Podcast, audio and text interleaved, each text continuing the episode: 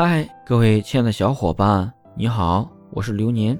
本期节目要和大家分享的是朋友间最舒服的关系。我觉得，在大多数人的关系中，我们最舒适的关系，并不是和恋人的亲密关系，而是和朋友的关系。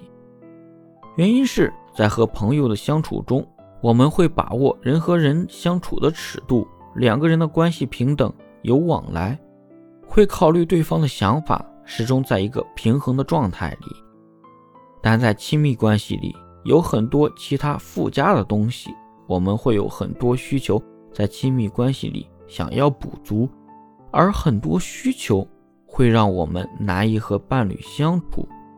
比如，很多人都缺乏安全感，在亲密关系里有敏感、情绪难自控的问题。特别渴望伴侣的包容，甚至因为缺乏安全感，会故意向伴侣发脾气。看到他的包容，就感受到了爱，觉得安心。可这么做，伴侣不会觉得和你相处很舒适。再比如，有的人在感情里总想要对方为自己付出，而不为对方付出，这样的关系是单向付出的关系。可我们会在其中享受，觉得自己被偏爱，感受很好，慢慢会习惯这种相处的状态。可时间久了，伴侣感受不到爱，得不到情感的支持，就想要离开你。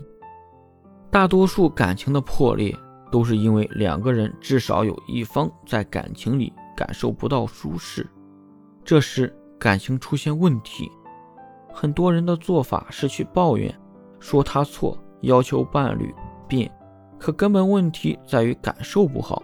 这种方法只会更加让伴侣感受糟糕。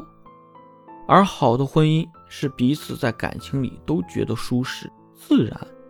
当两个人都有正向的感受之后，自然会愿意在感情里投入，感情也会越来越幸福。